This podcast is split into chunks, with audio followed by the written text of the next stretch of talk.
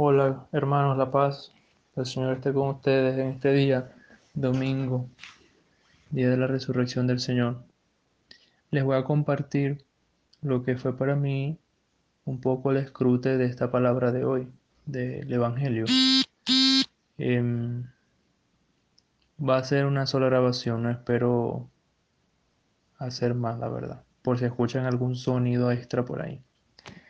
Em, yo quería compartirles que mm, yo me he puesto como en este tiempo, eh, o bueno, yo no, el Señor lo ha permitido así, como que me sentara en un banquillo, ¿verdad?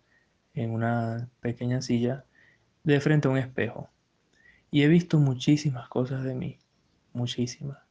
Y entre una de ellas, este que yo espero que sepa bien, entre paréntesis, entre una de ellas, yo he pensado que en el fondo yo soy, eh, que lo sabía, pero no sabía hasta qué punto, muy afectivo, pero a la vez em, que necesito tener la atención, a lo mejor de, de alguien. ¿Por qué? Porque, bueno, porque busco el afecto, evidentemente. Pero me he dado cuenta de algo. Hubo un momento donde yo no quería hablar por miedo a mendigar afecto. Pero yo me he dado cuenta de que Dios se vale, de, que Dios se vale de eso para algo más profundo, que es predicar su palabra. Esto para mí es un misterio. Y eh, esto que les voy a, decir, este, yo espero que realmente les saquen provecho.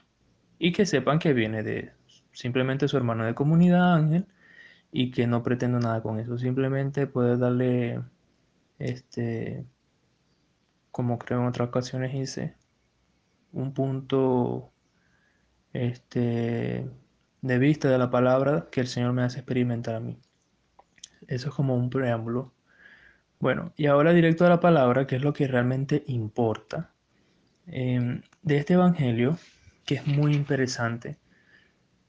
Em, a mí me impresiona mucho que empieza diciendo la palabra tras. Tras llegar Jesús a la región de Cesarea, no dice eh, una vez llegado Jesús o de inmediato o en aquel tiempo como siempre, no, sino que dice tras llegar. Y yo estaba buscando esta palabra por Google, en Google se encuentra de todo, y es, es interesantísimo la palabra, porque es algo como que es de inmediato, pero a la vez hace como referencia a un golpe, como un golpetón, como cuando a la puerta ¡tras! se lanza. Entonces yo decía, pero qué curioso, ¿por qué tras? Claro, evidentemente Jesús tenía apuro en llegar a, esta región de Cesarea de Filipo, que queda al este en la misma dirección de lo que es Tiro y Sidón. Este, allá por arriba del mapa de la Biblia de Jerusalén, que lo pueden ver, que la tienen en su casa, es un libro, es el mejor libro que tienen en su casa, la Biblia de Jerusalén. Em, y ahí van a ver que dice em, Cesarea de Filipo, al este de la misma ubicación donde están este, Tiro y Sidón. Eh, no voy a decir que Jesús se pasó de ahí para allá, pero lo que quiero decir es que es curioso porque estamos como que todavía dentro de la misma localidad. Eso me llamó la atención porque siento que es como que Jesús tiene un, apuro, como, como la Virgen María. Ella es presurosa cuando fue a ver a la Virgen, a, su prima Santa Isabel. Hacia su hijo. Eh, pero donde yo voy a concentrar, lo que a mí más me llamó la atención es algo donde yo estoy casi seguro que ningún presbítero de la bolita del mundo va a poner el ojo este domingo y por eso va a ser una perla para ustedes estupenda. Y ella es cuando el Maestro Jesús eh, le dice a Pedro, eh, Bienaventurado eres Simón, hijo de Jonás, porque no te he revelado esto la carne ni la sangre, sino mi Padre que está en los cielos. ¿Qué es lo que a mí me llama la atención de esto? Hijo de Jonás. Yo digo, pero ¿por qué el Señor le dijo a Pedro hijo de Jonás? ¿Qué tenía que ver aquí Jonás? ¿Por qué no utilizó otra palabra? Bienaventurado eres tú, Pedro, pescador de, de, de, de entre los hombres, o bienaventurado tú, este, Simón, hijo de quien sea. No, eligió Jonás. Y es muy interesante porque yo profundicé en la figura de Jonás. ¿Y quién fue Jonás? Jonás fue un rebelde a su misión. Y aún así, el Señor lo llamó, Yahvé Dios le llamó, le habló y lo preparó para una gran misión.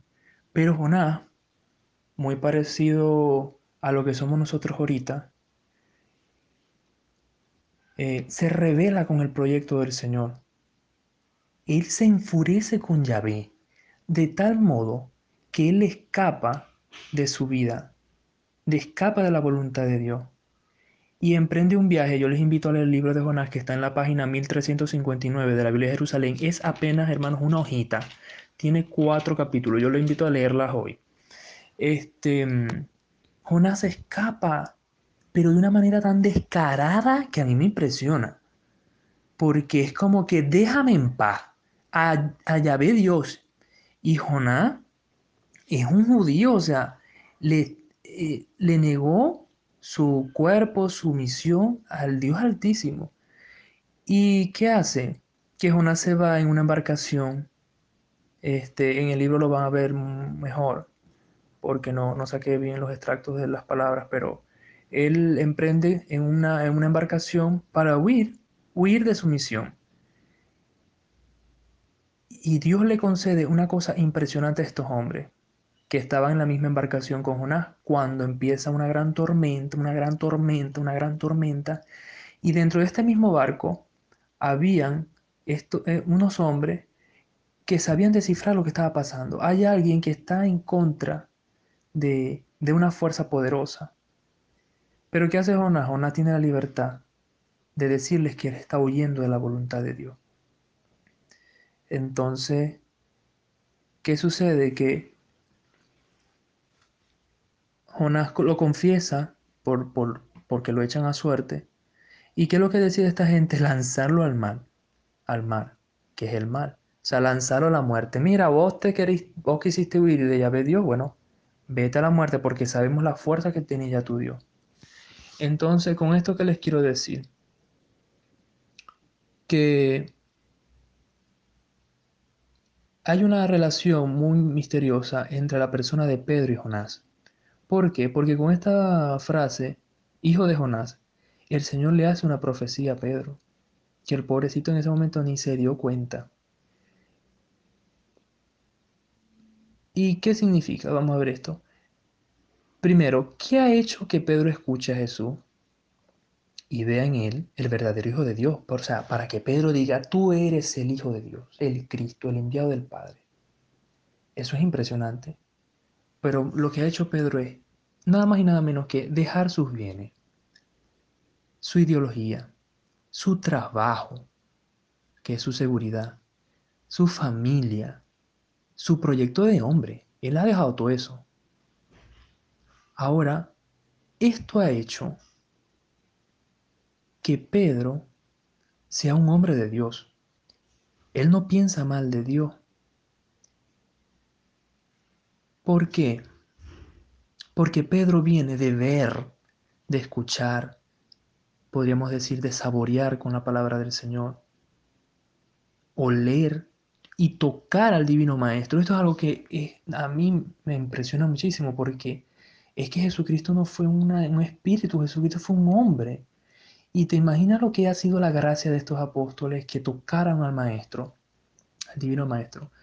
Por eso solo puede hablar de Jesús porque es el que ha visto con mayor fuerza santificadora y en quien se ha ido cumpliendo las promesas.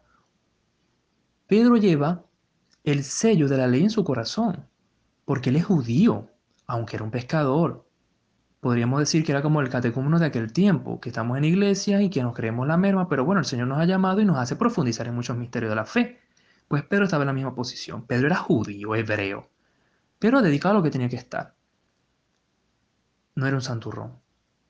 Por eso Pedro lleva el sello de la ley en su corazón. Por eso sabe que Jesús es el Cristo y lo acompaña como a un esposo, hermanos, como a un esposo, aunque esto parezca una cosa loca, unido a su amor. Él estaba enamorado de la persona de Jesús, por eso es capaz de hacer esto. ¿Tú te imaginas que de repente el Señor baje y de repente nosotros seamos capaces de dejar este, los esposos dejar a sus mujeres, las mujeres dejar a su esposo, los hijos a lo mejor ya mayores. Papá, me voy porque yo he conocido a Jesús y me voy porque yo lo prefiero a Él, porque Él es la verdad. ¿Tú te imaginas? Pues hermano, eso es lo que nosotros vamos a vivir en un momento, hermano. Entonces, ¿qué sucede? Que Pedro no piensa mal de Dios, él no piensa mal de Jesús porque le ha hecho dejar todo eso. Él sigue y es capaz de dar ese testimonio, pero ese testimonio no es porque él es un lanzado, como muchos van a decir hoy en su familia, porque Pedro es un lanzado y siempre dice cosas a lo loco. No. Pedro sabe lo que dijo y él no piensa mal de Dios. Cree principalmente que sus pecados no lo apartan de Jesús, de la vida que llevó antes. Pedro no se siente juzgado por Jesús y reconoce en él el espíritu de su mismo Dios Yahvé. Por eso Pedro hace toda esta locura. Ahora, volviendo a la persona de Jonás, Jesús sabe quién es Pedro. Por eso, e igual que Jonás, lo forma, lo prepara y le hace creer en su persona.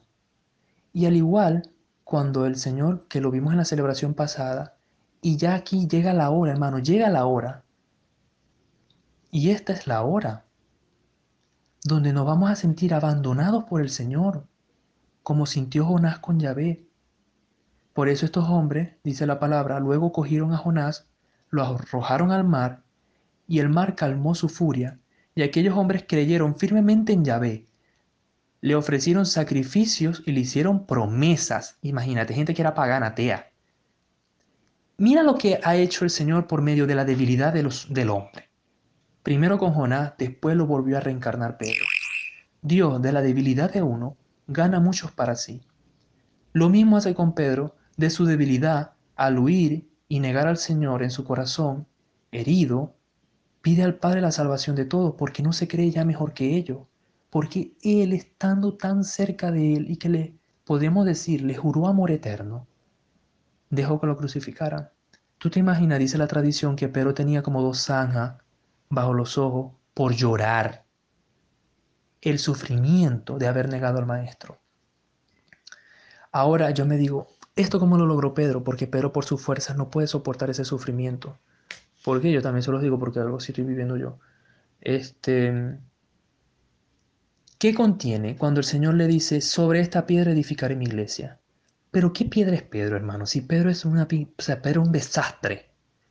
Él dejó todo, es verdad, todo, porque eso lo acompañó el Espíritu. Pero ¿qué, ¿qué tipo de piedra es esa? Pues esto es una piedra, hermano, que está tallada por el Espíritu Santo. Por el Espíritu Santo. Y algo súper interesante, que esto es ya más para cultura general, pero es buenísimo saberlo. La región de Cesarea de Filipo es súper interesante porque era una ciudad romana. Primero fue de griega, después pasó a los romanos. Y es una ciudad que tiene como unos puentes creados como en forma de, de columnas, eh, curvas, hechas con piedras blancas. Y en la región donde el Señor le hace esta pregunta a Pedro, eh, habían tres templos erigidos y había uno que estaba construido muy atrás, escondido, que se llama en honor al dios Pan. Pues en esta localidad, que ahorita lo que quedan son ruinas, pero en su tiempo fue como muy bonito, apoteósico, es donde el Señor elige hacer esta encuesta a los discípulos. Y todas las piedras fueron talladas por los romanos y eran piedras bellas. Por eso eh, no cabe duda de que el Señor, viendo esas piedras, le dice a Pedro, Pedro, sobre esta piedra, sobre ti, edificaré mi iglesia. Porque él sabe que de, de entre todas aquellas ruinas y aquellas, aquellas piedras, la que importaba era la que él sabía que el Padre le estaba revelando a Pedro, porque vio en Pedro el Espíritu Santo. De manera que aquí no solamente Pedro hace una profesión de fe, el Señor también hace una profesión de fe y se la hace a Pedro. ¿Tú te imaginas lo que es esto? Que el Señor le dice a Pedro, Pedro, bienaventurado, tú eres feliz, bienaventurado es feliz, tú eres santo, tú eres santo, hijo de Jonás, porque él sabe quién es Pedro porque no te ha revelado esto la carne, o sea, la carne es, es su, su gente, o sea, el ser hebreo, eso, ni eso se lo ha revelado, ni la sangre que el, el, pueblo hebreo cree que es la vida, cree que, que es de donde se conecta más el hombre con Dios, ni eso, sino mi Padre que está en los cielos, o sea, como conmigo, como conmigo, como conmigo lo hace el Padre, contigo lo está haciendo. Y por eso, hermano, eh, a mí este escrutinio me pareció impresionante. Porque lo que es un hombre lo ha hecho Dios Santo, definitivamente. Y es una gracia, hermano, que nosotros podemos tener la Sagrada Escritura en casa, hermanos de comunidad que nos iluminan cada día más, este tiempo tan fuerte, que se lo digo que para mí es muy fuerte, este, toda esta realidad. Y bueno, para ya terminar y dejarlos quietos y en paz, este, espero que escuchen toda la nota. Quienes llegaron a este punto los felicito, son humildes. Este, hay una tradición que, se, que dice Cubadis, que está en latín. ¿A dónde vas? Eh, es una tradición donde Pedro, cuando ya le llegó su hora física, ya sobre la tierra, en Roma, se dice que, mm, que Pedro no podía, hermanos. No podía, no podía subirse a la cruz, no podía dar su vida porque era tan cobarde. O sea, y él de repente cuando le está huyendo, como Jonás, que se lo traga un pez. Les invito a leer el libro de Jonás que se van a caer para atrás. 1359 la página. Que Pedro está huyendo desesperado, jalándose de los pelos porque él sabe lo que está haciendo. Este, de repente se le aparece el Señor otra vez cargando la cruz. Y, y él se impresiona demasiado y le da casi que un infarto porque él siente que el Señor volvió a resucitar aquí en la tierra. Pero evidentemente era el Señor que se le, se le atravesó en una visión y le dice, Maestro, Maestro, ¿qué hace? Se le, se le tira sobre los pies, empieza a besarle los pies llorando. Y, y le dice, maestro, ¿para dónde vas? Con la cruz, de nuevo. Y él le dice, Pedro, voy de nuevo a dejar que me crucifiquen por ti. Y de ese momento Pedro de nuevo recobra valor de donde no tiene, se lo da el Señor su Espíritu Santo, porque nuevamente le toca y le dice, Señor, no hagas esto de nuevo por mí. Mírame mi cara, de lo que he llorado, por lo que te he negado, yo no puedo volver a hacerlo de nuevo. Y por eso Pedro tiene la fuerza de poder ir a dar la vida, porque hermanos, humanamente nosotros no podemos dar la vida por nadie. Y de ahí es de donde Pedro acepta subirse a la cruz y el Señor le ayuda. Y bueno, de ahí que Pedro, como sabemos, muere crucificado y con el valor de decir, volteenme porque yo no voy a morir igual que mi maestro. Este, bueno, hermano, este es un poquito lo que ha sido para mí esta palabra. Em, que la paz del Señor esté con ustedes y que este tiempo nos ayude más a entrar en intimidad y a rezar unos por otros. Este, también sin angustia, hermano, sin neurosis, sin, sin preocupación. Recemos con calma, eh, aguardando en la esperanza del Señor, que muchas veces ni, ni necesitamos decir palabras, hermano. ¿Tú crees que el Señor no nos... Perdóneme que le diga esto, pero ¿tú crees que el Señor no nos ve nuestra cara? Que nuestra cara ya es una oración. Por eso ánimo que este tiempo viene en nuestro auxilio y el despertar va a ser bueno. Eso yo no me canso de decirlo. El despertar va a ser bueno, ¿por qué? Porque estamos todos que estallamos. Así que quienes no les gusta escuchar los giros de los hermanos, bueno, que se prepare porque los, oídos les va a quedar, pero rojo de, de, lo que va a tener que escuchar. O a lo mejor no pasa nada. ¿Por qué? Porque el Señor nos ha hecho ser en este tiempo este, tan ónticos, podremos decir la palabra, que muchas, yo sé que muchos de nosotros sabemos cómo nos sentimos cada uno. Entonces ya cuando esto pase. A lo mejor capaz que no va a ser ni necesario hablar, sino que el Señor nos va a dar la gracia de conocernos en los corazones unos con otros. La paz, perdonen que el video duró casi 20 minutos. Un abrazo. Feliz domingo.